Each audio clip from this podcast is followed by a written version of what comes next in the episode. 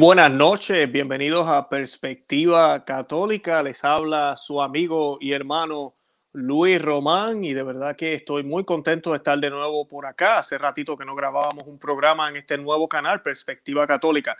Así que exhorto a todos los que nos están viendo que le dejen saber a otros que existimos. Sí, que conoce, ama y vive tu fe. Se ha extendido y tiene otro canal ahora llamado Perspectiva Católica con Luis Román. En el día de ayer estuvimos eh, hablando en el otro canal de la crisis que tenemos con los católicos que no están de acuerdo con el Vaticano en prohibir las relaciones o las, perdón, las bendiciones de las parejas que practican las eh, relaciones entre el mismo sexo o homosexuales. Y pues eh, hoy estamos por acá hablando de otro tema muy importante. Hoy vamos a estar hablando de la iglesia y la contraiglesia.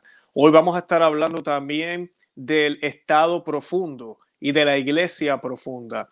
Estos términos han sido utilizados durante las últimas décadas y yo me atrevería a decir al menos por lo menos los últimos dos siglos han sido utilizados por diferentes personas eh, de diferente manera, pero en los últimos tiempos en que hemos vivido en estos días, hemos estado viendo que el arzobispo eh, Carlos María Vígano es el más que está haciendo, eh, eh, utilizando estos términos. Él ha venido con una nueva forma de mirarlo, lo que él llama el estado profundo, ¿verdad? Que es el nuevo orden mundial, que también en el otro canal, en Conoce, Ama y Vive tu Fe, hemos discutido muchísimas veces. Y habla de la iglesia profunda, porque pues, eh, así como el nuevo orden mundial, el globalismo, quiere crear una sola eh, básicamente un solo orden en todo el mundo, ya no van a haber naciones, ya no van a haber eh, patrias, ni fronteras, ni nada de eso.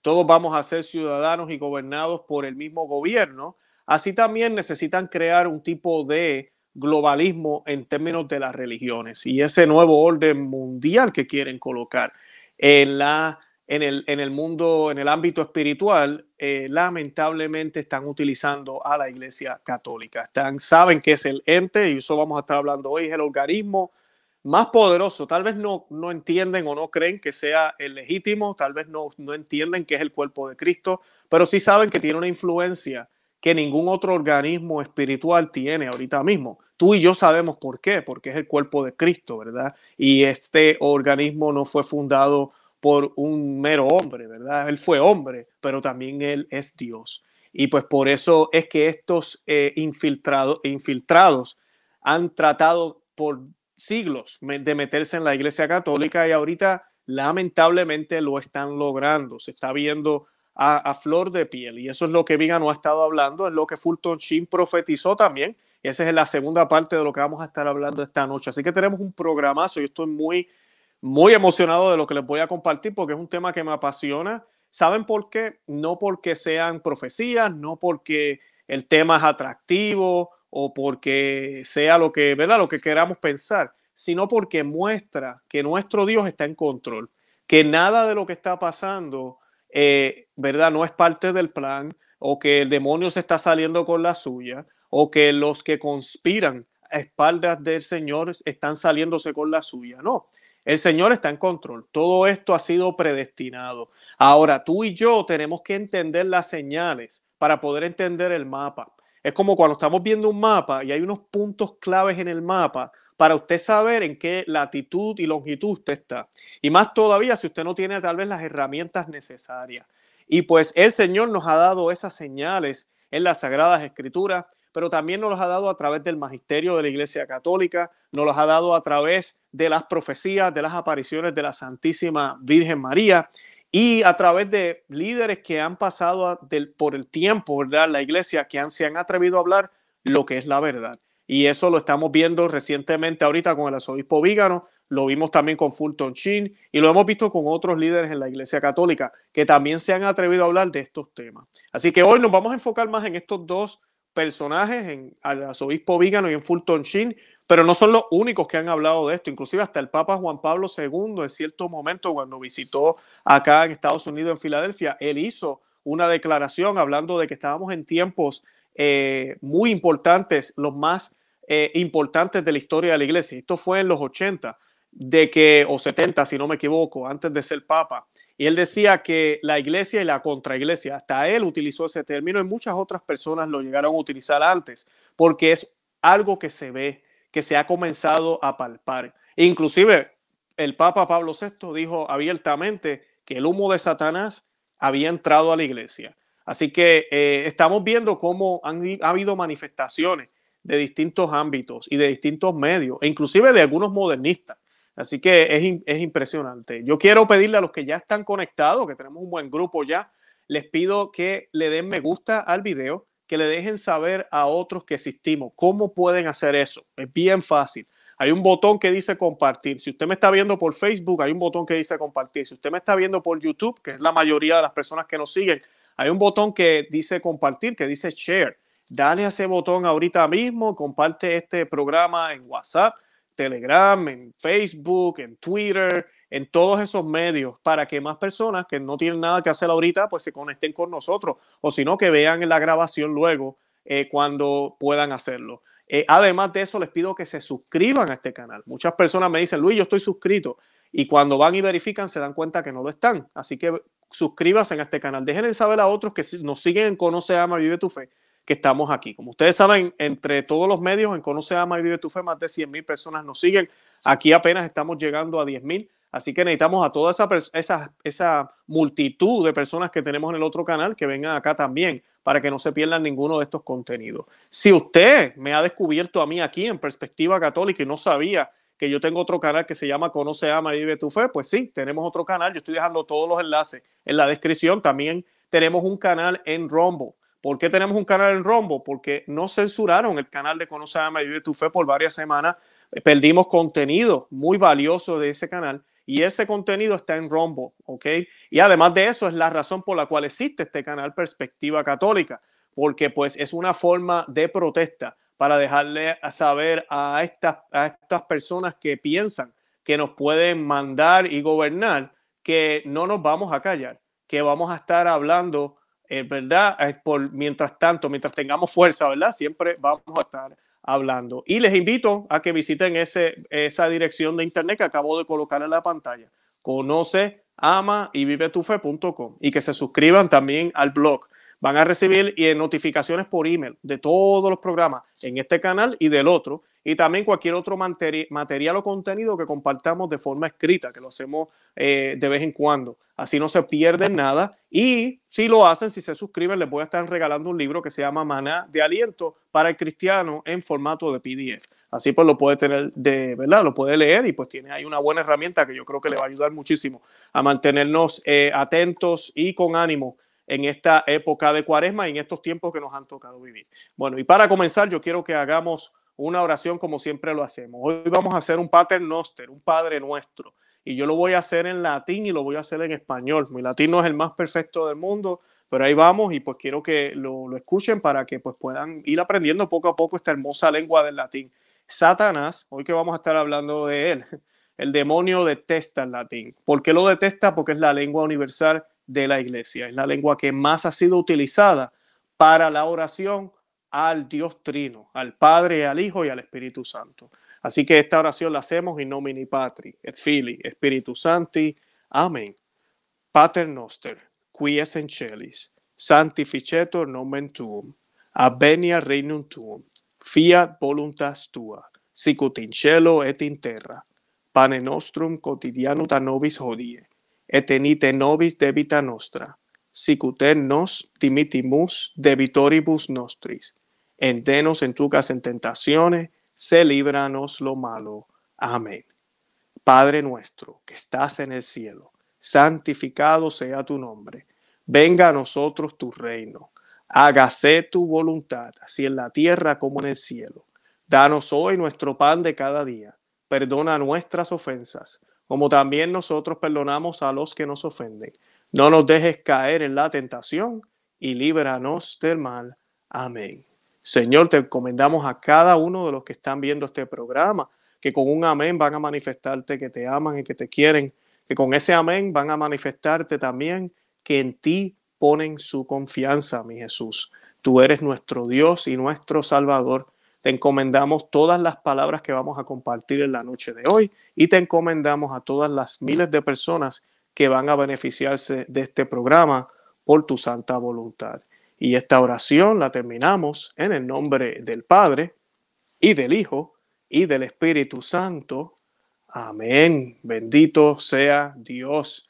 Bueno, y ya estamos listos para comenzar y pues vamos a ir al grano. Yo les voy a estar compartiendo un pedazo o unas preguntas de una entrevista que hizo un medio alemán. Yo no voy a pronunciar el nombre porque si lo pronuncio aquí se me van corriendo. Yo no sé alemán. Pero es una entrevista que le hicieron al arzobispo Carlos María Vígano. Algo que quiero decir rápido. ¿Quién es Carlos María Vígano? Este individuo que ven ahí en la pantalla, Carlos María Vígano, eh, él fue el nuncio de aquí de los Estados Unidos. Eh, podríamos decir, era el número dos entre Estados Unidos y el Vaticano para cuando Benedicto XVI era papa. Y pues una persona muy importante, no fue excomulgado, está dentro de la Iglesia Católica, está retirado ahorita mismo y se ha dedicado los últimos años de su retiro ahora a denunciar la crisis que hay dentro de la iglesia. Él nunca ha negado que fue parte de eso también y lo que está tratando es de reivindicarse. Él lo ha dicho muy claramente en sus medios. O sea que no podemos decir que el hombre fue un santo tampoco. Él fue parte de este problema. Era amigo también de, del Teodoro McCarrick aquí en los Estados Unidos pero él fue el primero que empezó a sacar nombre, fue el primero que sacó el nombre de, del que estaba en Washington, fue el primero que habló de muchísimos de los que poco a poco han ido cayendo. Las palabras que dijo el arzobispo Vígano hace dos años sobre toda esta investigación, muchos ni lo quisieron creer y si, todo se ha confirmado. Así que él, él se ha reivindicado honestamente y pues ahorita ha seguido hablando sobre estos temas. Y pues por si no lo conocen, ¿verdad? O tienen duda de él, eso es lo que, lo que les voy a compartir por ahora. Él fue también el que descubrió el escándalo que hubo para cuando Benedicto XVI era papa. Hizo aparecer millones y millones de dólares para cuando Benedicto eh, había sido papa. Así que eh, es una persona que, que, que está del lado correcto, a pesar de los errores que cometió. Y pues en la entrevista, el monseñor Vígano explica qué es el estado profundo. Y dice, la expresión estado profundo transmite muy bien la idea de un poder paralelo, privado de legitimidad, pero que interviene en los asuntos públicos, persiguiendo unos intereses particulares. El estado profundo promueve la superioridad de una élite sobre el bien común que, que el Estado tiene la obligación de promover. Por otra parte, tampoco podemos dejar de reconocer que en las últimas décadas se ha consolidado un poder semejante en el ámbito eclesial, al que he dado en llamar iglesia profunda, que opone la consecución de sus propios intereses a los fines de la propia iglesia, el primero y principal de los cuales es la salvación de las almas. Así pues, del mismo modo que en los asuntos públicos hay unos poderes ocultos que dirigen entre bastidores las decisiones de los gobiernos siguiendo un plan mundialista, existe en la Iglesia Católica un lobby muy poderoso que usurpa la autoridad de la jerarquía con los mismos objetivos. En sustancia, el Estado y la Iglesia están ocupados por una autoridad ilegítima que tiene por objetivo principal destruirlos para instaurar un nuevo orden mundial. No hablamos de teorías conspiracionistas ni de fantasías políticas. Lo demuestra cuanto estamos presenciando con nuestros propios ojos, hasta el punto de que hace poco el secretario general de las Naciones Unidas afirmó que el virus está sirviendo para reprimir a los disidentes. Así que esas son palabras fuertes, ahí tenemos mucho. Él nos acaba de definir qué es el estado profundo y qué es la iglesia profunda, ¿verdad? Como él lo coloca, ¿verdad? Él, habla de que en el mundo, y amiga y amigo que me escucha, tenemos que abrir los ojos y darnos cuenta, nunca en la historia se había dado lo que se dio el año pasado con esta crisis de enfermedad, ¿verdad? De la pandemia. Nunca había habido algo como que alguien dio una orden, no se sabe de dónde vino, y de momento el mundo entero estuvo cerrado completamente. Cerrado completamente.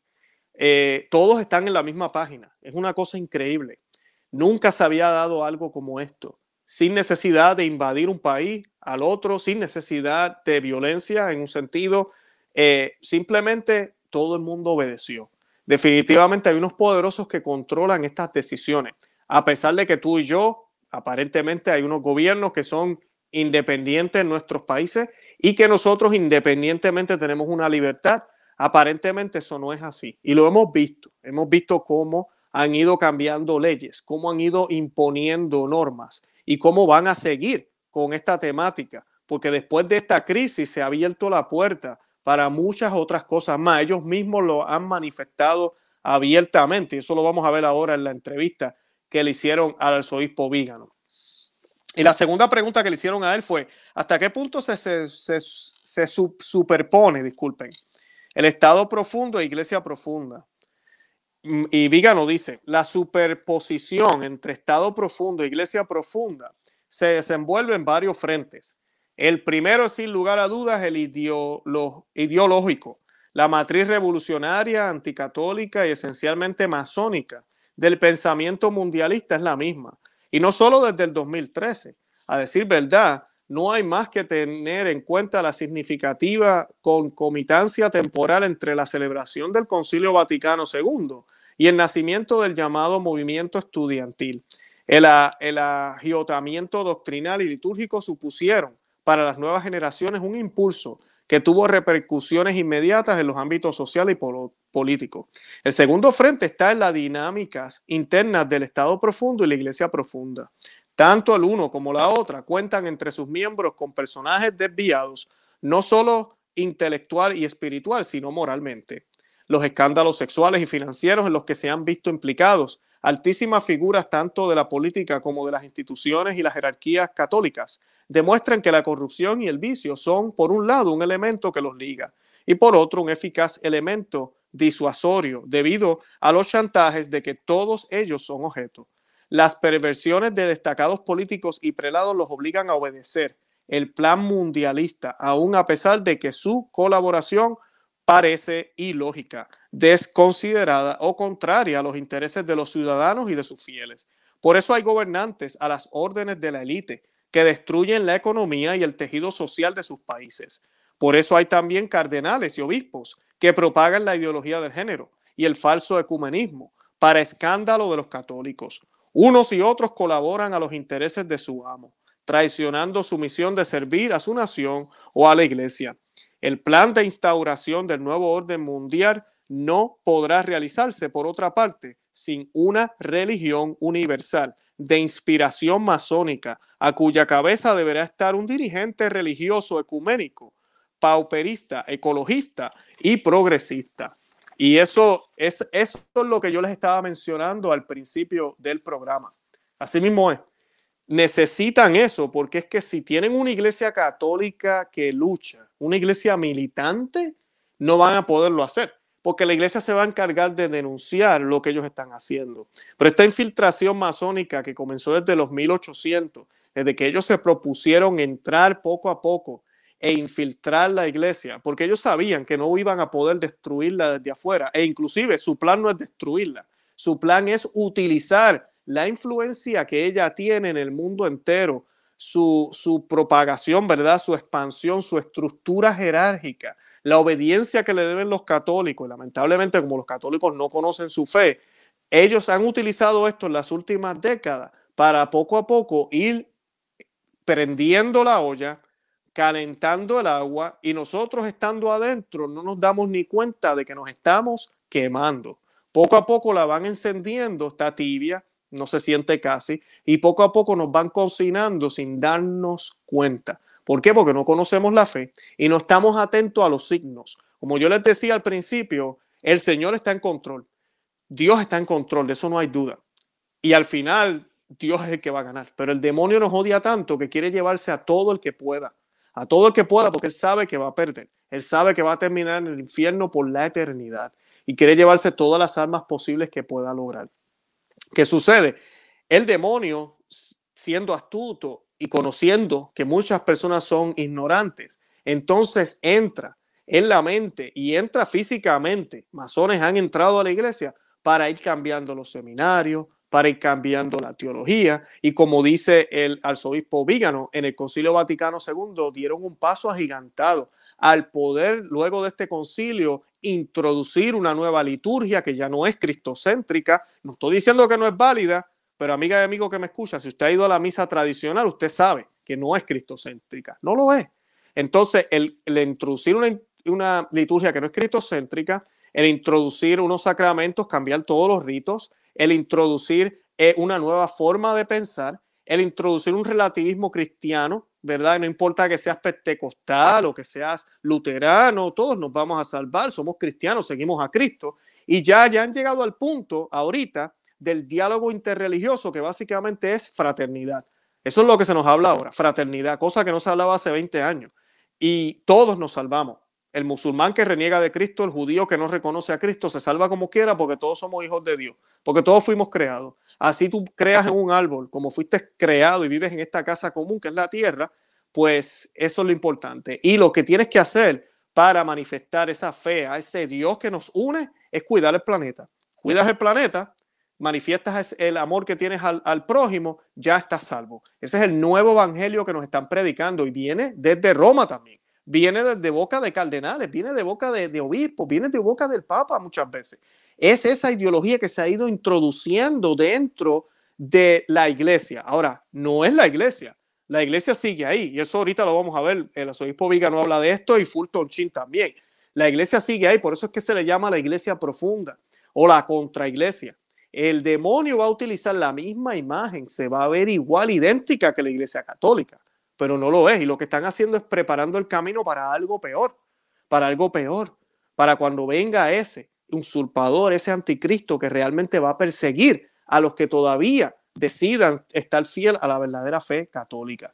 De eso ahorita también nos va a hablar Fulton Chin. Pero aquí en la entrevista, ¿verdad? Les quiero colocar aquí una foto del arzobispo Vígano. En la entrevista, el arzobispo Vígano continúa dándonos un poco más de detalle y le preguntan qué pruebas o indicios hay de ello. Y él dice, creo que la demostración más evidente ha coincidido con la pandemia. El rebajamiento de las altas esferas de la jerarquía en la torpe gestión de la emergencia sanitaria, eh, eh, emergencia artificialmente provocada y servilmente amplificada por los medios de difusión de todo el mundo, ha llegado al extremo de prohibir las celebraciones litúrgicas, antes incluso de los que solicitasen las autoridades civiles. Y esto es bien importante, voy a parar aquí porque aquí en Florida pasó. En ningún momento el gobierno pidió que cerraran las iglesias y los obispos decidieron cerrar. Fue, fueron los obispos. Y en muchos países así fue. Fueron los obispos, amiga y amigo que me escucha. No nos dejemos de cuento. En muchos lugares fueron los obispos. Y él lo está diciendo aquí muy claramente. Mazos de traicioneros y cobardes que son.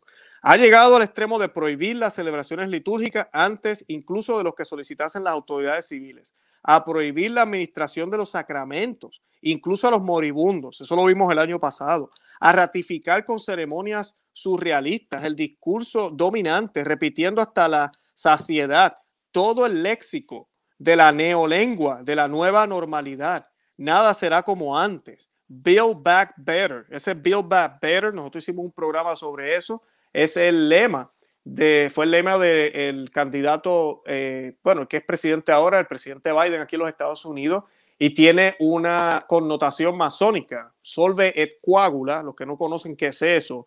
Eh, Bafomé, que es el demonio, ¿verdad? Mismo, esa imagen que tienen los satánicos. En el brazo tienes esa frase, solve et coagula, que significa disuelve, ¿verdad? y luego une, pero tú no unes igual. Tú disuelves, lo, rompes y formas algo distinto, algo nuevo. Eso es lo que están haciendo ahora en el mundo. Están destruyendo todo para crear un nuevo normal, como le llaman. Build back better. Construye de nuevo de una forma mejor, supuestamente. Adivinen qué, amiga amigo que me escucha. Usted te, ¿Tú piensas que nosotros, los, los cristianos, vamos a tener espacio en ese nuevo mundo? Amén.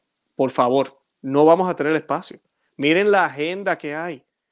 ¿Usted cree que vamos a poder defender la familia tradicional? Vamos a poder defender el matrimonio, la vida desde la concepción. Todo eso es un problema. Es un problema. Y eso es lo que está pasando. Ellos parecen amigables ahora con estos líderes, pero eso es lo que está pasando. Y lamentablemente han habido cardenales, obispos, inclusive el Papa llegó a utilizar la frase Build Back Better en uno de los tweets que hizo el año pasado antes de las elecciones. Así que vemos esa conexión, como dice el, el arzobispo Vígano, entre, la, entre el Estado profundo y la iglesia profunda. De eso no, no, hay, no hay duda. Dice, eh, con estas frases, a promover un deber moral, un suero génico producido a partir de los tejidos fetales procedentes del aborto, todavía en fase experimental y cuyos efectos secundarios a, plazo, a largo plazo se desconocen. Está hablando de del medicamento. Es más, por medio del Council for Inclusive uh, Capitalism, promovido por los dirigentes mundialistas, entre quienes se destacan Lady Lynn Forrester de Rothschild, con la participación del Vaticano, se da el espaldarazo oficial al gran reinicio del Foro Económico Mundial. Yo les voy a compartir esta foto para que vean. Nosotros hicimos un programa en Conoce, Ama Vive tu Fe sobre esto. Se llama Inclusive Capitalism with the Vatican. Y la señora que está al lado es Lady uh, Rothschild y también están envueltos los Rockefellers en esto. Son las familias más poderosas. El que sabe de estos temas sabe de qué estoy hablando. Y con el espaldarazo del Vaticano. A mí la, la conexión es muy obvia. El Foro Económico Mundial ha expresado eh, estar muy contento con lo que ha pasado con la pandemia porque es el momento para un gran reinicio. Eso es lo que estas personas también están promoviendo y tienen el espaldarazo del Vaticano. ¿Usted no me cree? Bueno, aquí está eh, Klaus Straw, él es el presidente del Foro Económico Mundial y esto fue lo que él dijo hace unos meses. La pandemia representa una oportunidad inusual y reducida para reflexionar, reimaginar y reiniciar nuestro mundo. Así que ese es el evangelio que nos está predicando el Estado profundo y lamentablemente la Iglesia Católica no está hablando de que deberíamos arrepentirnos, de que deberíamos cambiar la forma en que estamos viviendo, de que deberíamos dejar de aprobar leyes aberrantes. Debería de decirle al católico, supuesto católico que tenemos ahora, que acaba de darle más derechos a las compañías abortivas y más derechos a las personas para que se les haga más fácil hacer un aborto, eh, decirle a él que mira, eso no está bien, no puedes hacerlo, o exigirle al mundo médico que deje de estar utilizando eh, células que no fueron legalmente hechas, ¿verdad? En términos morales, ¿verdad? Todo eso no pasa, no pasa, porque hay una conexión entre el estado profundo y la iglesia profunda. Esa iglesia que era un tropiezo y un problema, lamentablemente ahorita mismo ha sido silenciada, está callada por los mismos que ocupan las sillas más importante. Eso es lo que está denunciando el uh, arzobispo Vígano. En Santa Marta, dice él, se empieza a hablar de transhumanismo, haciendo caso omiso obstinadamente del carácter anticristiano de dicha ideología, a fin de adular a la dictadura del pensamiento único. Cosas todas que ponen los pelos de punta y uno se pregunta por cuánto más tiempo tolerará el Señor semejante afrenta por parte de sus ministros.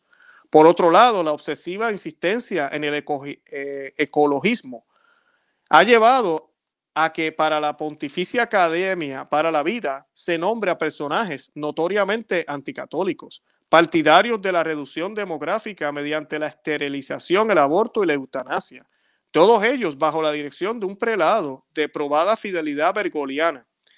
Han invertido totalmente los objetivos de la academia que fundó Juan Pablo II facilitando con ello la ideología dominante, un respaldo autorizado y prestigioso como el de quienes por añadidura, usurpándola, detentan, la, detentan autoridad en la Iglesia Católica. No tiene nada de sorprendente que al número de los académicos se haya unido recientemente el profesor Walter Riccardi, uno de los supuestos expertos que en Italia propusieron el confinamiento y el uso de las mascarillas, en ausencia de toda prueba científica de su eficacia y contrariando las recomendaciones de la propia Organización Mundial de la Salud. Según una noticia de ayer, eh, esto ya van unos días, el mismo intermediario para la obtención de suministros eh, sobre la pandemia en Italia habría sido recomendado por el cardenal Pietro Paroni, que por lo averiguado por la magistratura parece que también ha participado en otros asuntos relacionados. Así que hay ver la conexión. Todo esto revela la participación del Estado profundo y la Iglesia profunda en un torpe contubernio que tiene por objeto destruir las soberanías nacionales y la misión divina de la Iglesia.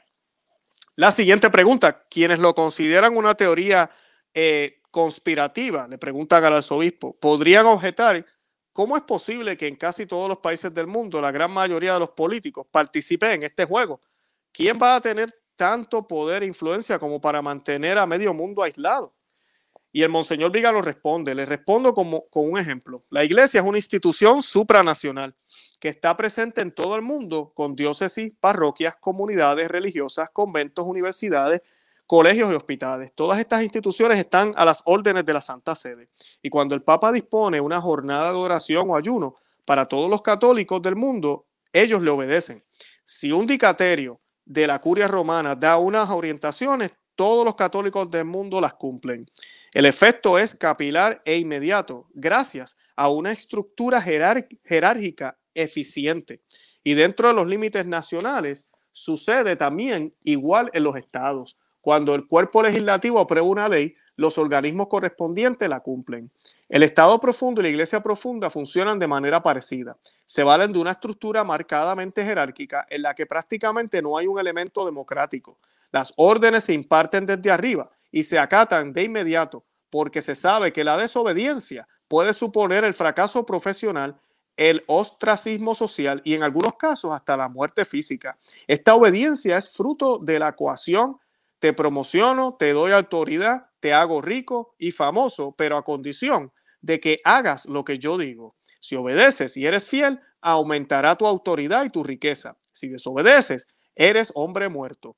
Supongo que los lectores de lengua alemana se acordarán automáticamente del Fausto de Goethe. Salvo raras excepciones, todos los políticos que gobiernan las naciones forman parte del Estado profundo. De lo contrario, no estarían donde están. Pensemos en las elecciones estadounidenses del pasado 3 de noviembre, como el presidente Trump no estaba alineado con el pensamiento único. Se decidió expulsarlo mediante un fraude electoral de proporciones inauditas y contrariando la voluntad del pueblo. Los procesos que se están llevando a cabo en Estados Unidos están confirmando los fraudes e irregularidades. Creo que en los próximos meses saldrán a la luz pruebas de estas estafas y ha llevado a la Casa Blanca a un demócrata católico progresista totalmente alineado con el plan del gran reinicio.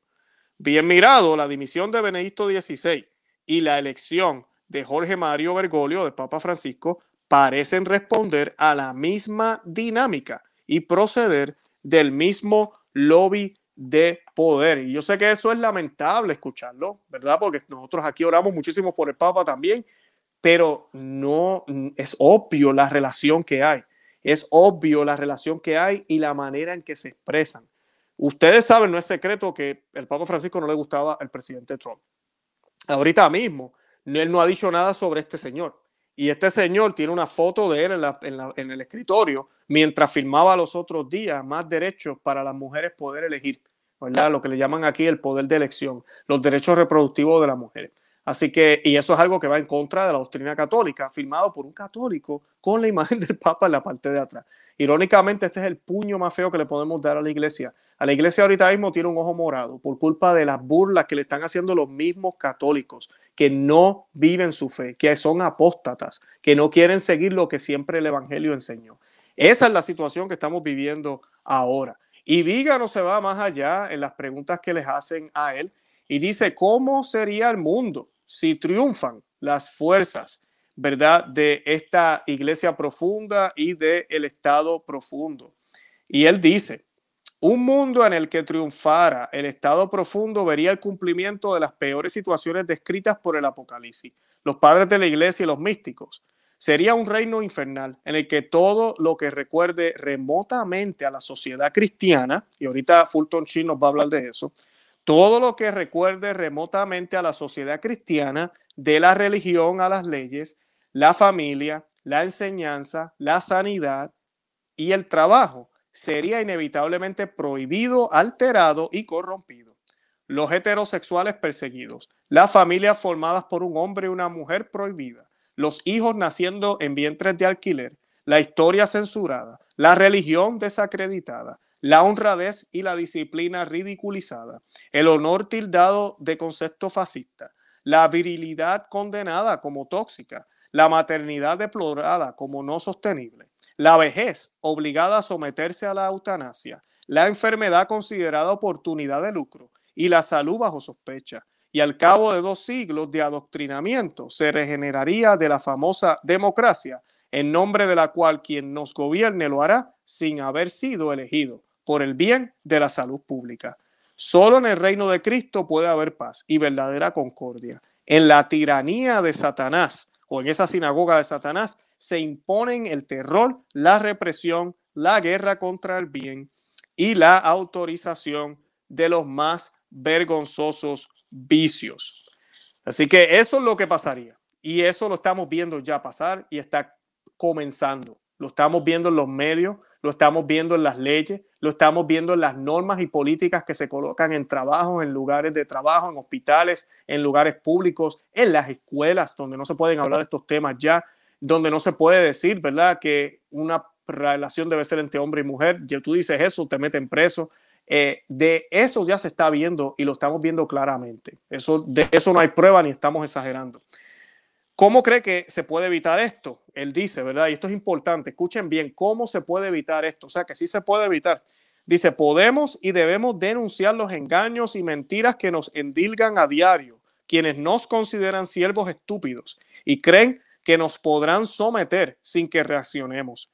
Si hay leyes que tutelen los derechos naturales de los ciudadanos, es necesario que todos alcen la voz y protesten valerosamente pidiendo a los jueces que, los responsables de, de este golpe de Estado mundial sean procesados y condenados. No olvidemos que como católicos tenemos una responsabilidad grandísima, tanto de cara a nuestros pastores como a nuestros gobernantes. Podemos y debemos dejar de obedecer cuando se nos pida que acatemos leyes inicuas o contrarias al magisterio inmutable de la iglesia. Si nos oponemos con firmeza y valor, como en tiempos de los mártires, haremos nuestra parte para obtener del cielo gracias que pueden transformar la suerte de la humanidad y retrasar la persecución de los últimos tiempos. Wow, palabras poderosas del arzobispo Vígano. Así que eso es lo que tenemos que hacer, tenemos que hablar. Y es lo que tratamos de hacer en este canal, en Perspectiva Católica, también conoce, ama y vive tu fe y lo vamos a seguir haciendo. Lo hago con la gente en persona, obviamente, tenemos que hacerlo con la familia, tenemos que hacerlo con los amigos, tenemos que hacerlo con todo el que veamos. Las personas tienen que abrir los ojos, no nos podemos quedar callados. Hay que hacerlo con amor, hay que orientarnos, hay que estudiar el tema, no es ir allá y decir, oye, el nuevo orden mundial, la gente se nos va a reír.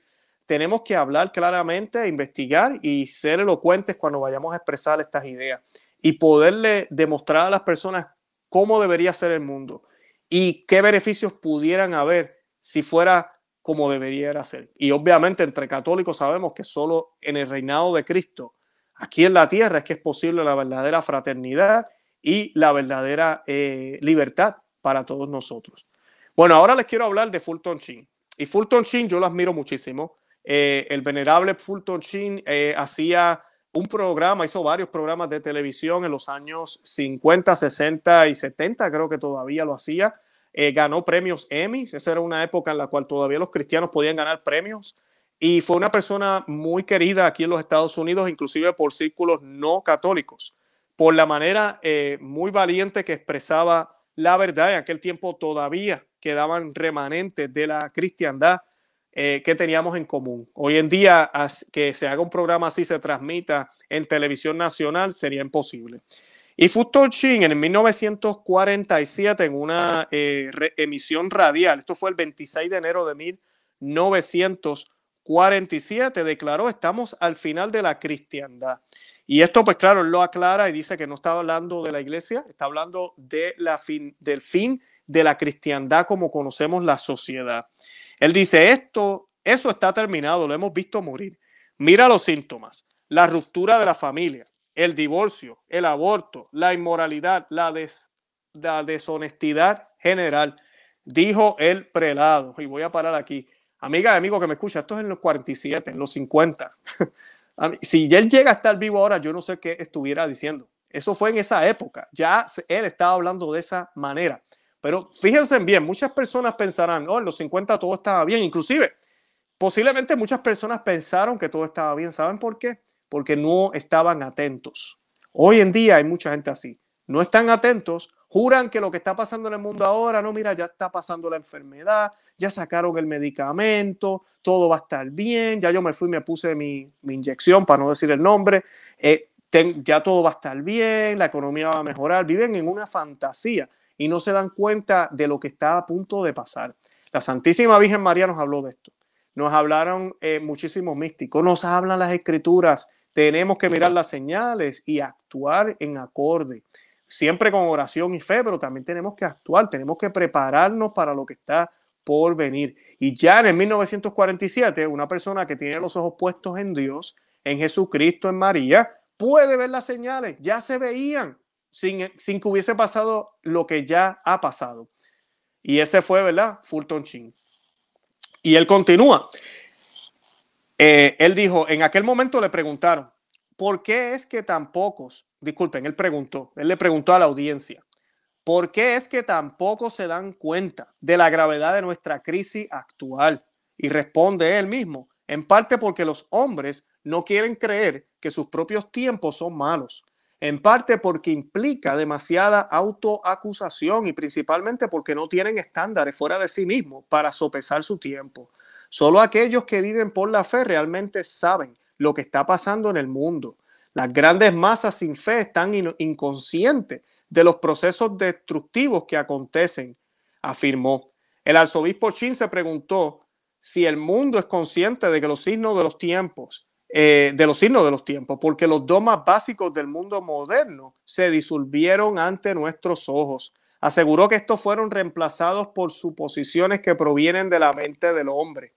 En primer lugar, y, y él continúa, que no hay otra función en la vida que la de producir y adquirir riqueza. En segundo lugar, la idea de que el hombre es naturalmente bueno y no tiene necesidad de un Dios que le dé derechos o un redentor que lo salve de la culpa, porque el progreso es automático, gracias a la educación y la evolución de la ciencia, que algún día hará del hombre una especie de Dios.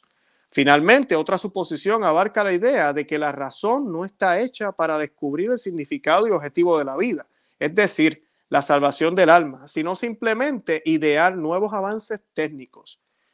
Preguntó el, arzobispo Fulton Sheen, no está la tecnología avanzando a un ritmo vertiginoso, exigiendo la obediencia de gran parte de la población. Luego el arzobispo Fulton Sheen dijo que el futuro tendrá dos tipos de personas, aquellas seguidoras del Dios que se hizo hombre y otros hombres que se hacen Dios. Muchos leen las mismas novelas que los paganos modernos. Escuchen bien, esto nos cae a todos, católicos, escuchen bien, no deberíamos estar haciendo lo que hacen los paganos. Muchos leen las mismas novelas que los paganos modernos leen. Educan a sus hijos de la misma manera impía. Escuchan a los mismos comentaristas que no tienen otra norma que juzgar hoy por ayer y mañana por hoy. Permitir que prácticas paganas como el divorcio y el nuevo matrimonio se introduzcan en la familia. No faltan los llamados líderes obreros católicos que recomiendan comunistas para el Congreso o escritores católicos que aceptan las presidencias en las organizaciones del Frente Comunista para inculcar ideas totalitaristas en películas. Criticó. Como los profetas de antaño, el Fulton Sheen también mantuvo firme su esperanza, dando recomendaciones prácticas en esa época, en el 1947, que definitivamente son muy, eh, nos aplican hoy, de verdad que nos aplican hoy. Y esas recomendaciones se las voy a estar leyendo ahora, pero pueden ver las palabras de él, exactamente nos cae. Nosotros tenemos que empezar por nuestra vida y por la forma en que vivimos. Si no queremos que este nuevo orden mundial o que esta iglesia, eh, eh, la iglesia, eh, la iglesia profunda o esta contra iglesia o estas ideas anticristianas sigan ganando. Y esos consejos que él nos da son los siguientes. Primero, que los cristianos deben darse cuenta de que un momento de crisis no es un momento de desesperación, sino de oportunidades. Y cuanto más podamos anticipar el destino, más podremos evitarlo.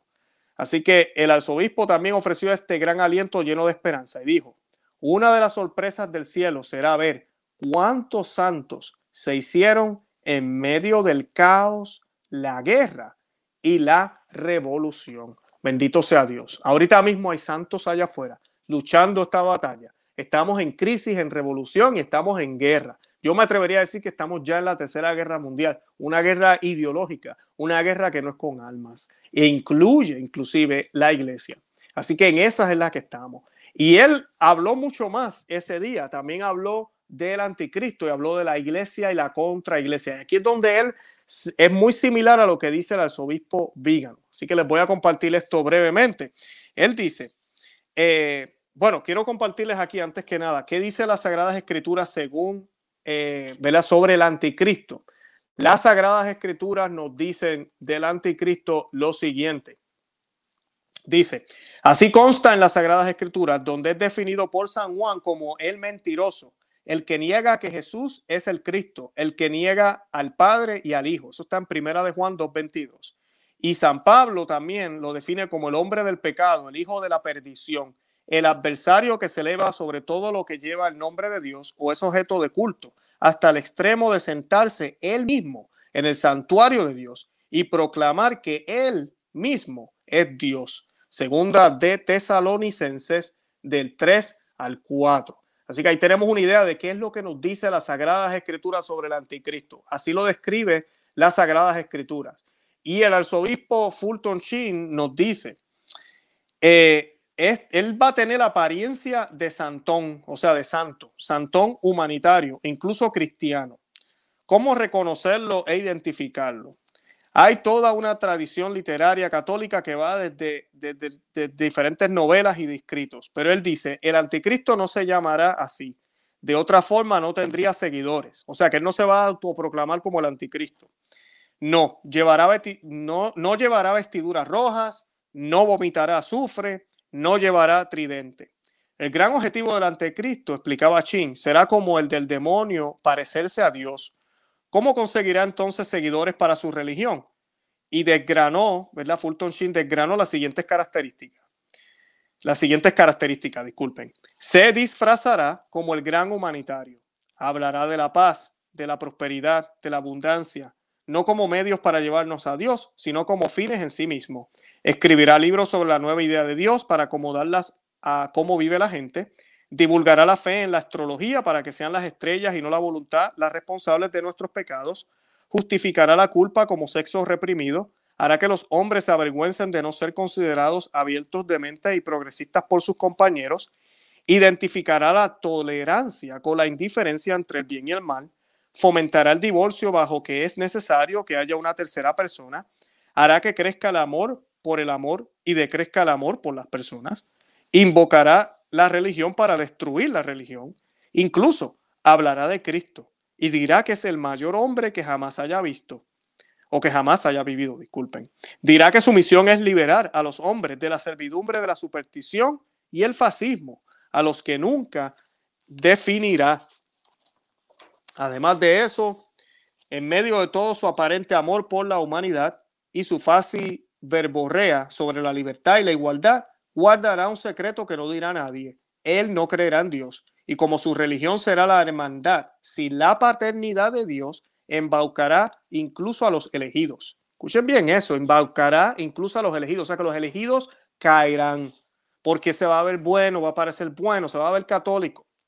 Fundará una antiiglesia que será una imitación de la iglesia, porque el demonio es el mono de Dios. Será el cuerpo místico del anticristo en todo lo exterior se parecerá a la iglesia como cuerpo místico de Cristo. En su búsqueda desesperada de Dios, inducirá al hombre moderno en su soledad y frustración a comprometerse cada vez más en su comunidad, que dará al hombre una visión más amplia de las cosas sin necesidad alguna de conversión personal y sin admitir la culpa individual. Son días en los que el demonio se le soltará particularmente la cuerda. Pese a estos preocupantes signos, los cristianos deben comprender que en un momento de crisis no es un momento de desesperación, sino una oportunidad y que tras la crucifixión viene la resurrección. Es bien importante porque si Cristo, la cabeza de la iglesia, pasó por la pasión, la iglesia tiene que pasar por su pasión también. Y eso es lo que estamos a punto de vivir. La iglesia no está pasando todavía por eso. Yo sé que muchos piensan que ya lo está pasando. Todavía esto no comienza, amigas y amigos que me escuchan. Esto no es nada lo que estamos viendo en estos días. Y esa descripción que acaba de dar él es la manera sutil en la que muchos van a apostatar. Es la que la gran apostasía que nos dice el catecismo de la Iglesia Católica, esa gran prueba nos explica el Catecismo de la Iglesia Católica, numeral 675 en adelante. Para los que no me creen, esto es doctrina de la Iglesia Católica, no es Luis aquí exagerando, porque esto es bíblico. Tenemos que pasar por esta prueba, tenemos que pasar por esta prueba, vamos a superar la prueba. La cabeza, Cristo, pasó la prueba. Nosotros, el cuerpo de Cristo, estamos llamados a seguir a Cristo y pasar esa prueba también como iglesia. Así que la iglesia tiene que pasar por esa pasión. Y la iglesia no solamente son los líderes, somos tú y yo también. Y el arzobispo Fulton Sheen da unas recomendaciones que yo quiero que vean. Y dice, para no estar entre los engañados, él propone el siguiente plan de vida para estar preparado ante los engaños del anticristo.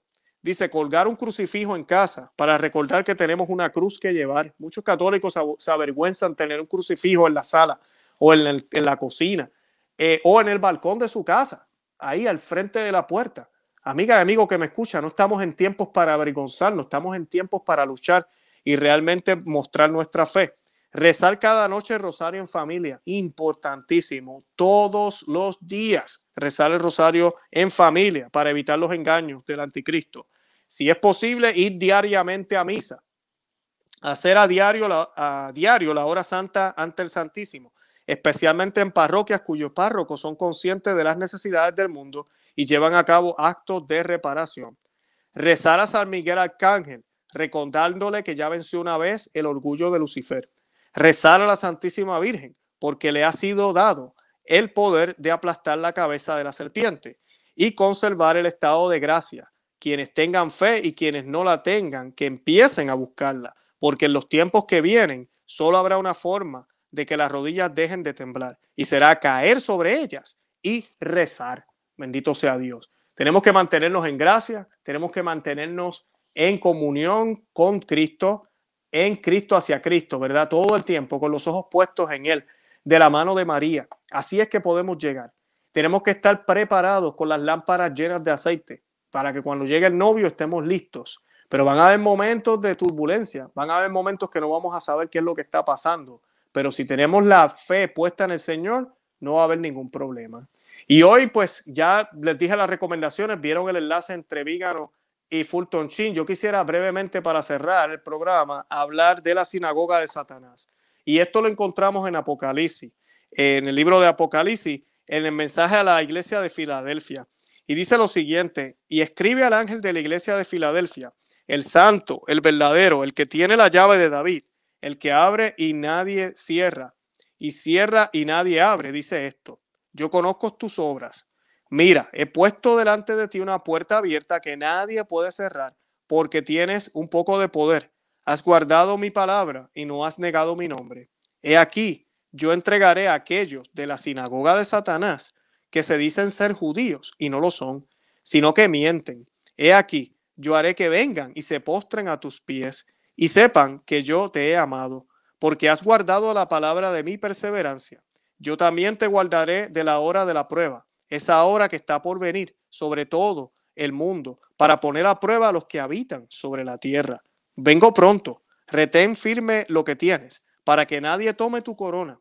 Al vencedor le haré una columna en el templo de mi Dios, y nunca más saldrá de allí. Escribiré sobre él el nombre de, de mi Dios y el nombre de la ciudad de Dios, la nueva Jerusalén, que desciende del cielo de Dios y mi nombre nuevo. El que tiene oídos, que oiga lo que el Espíritu dice a las iglesias. Bendito sea Dios. Y esa sinagoga de Satanás en aquel tiempo eran estos judíos que pensaban que por ser judíos, ¿verdad? Somos parte del pueblo de Dios. El judío era, eran, los judíos eran el pueblo de Dios.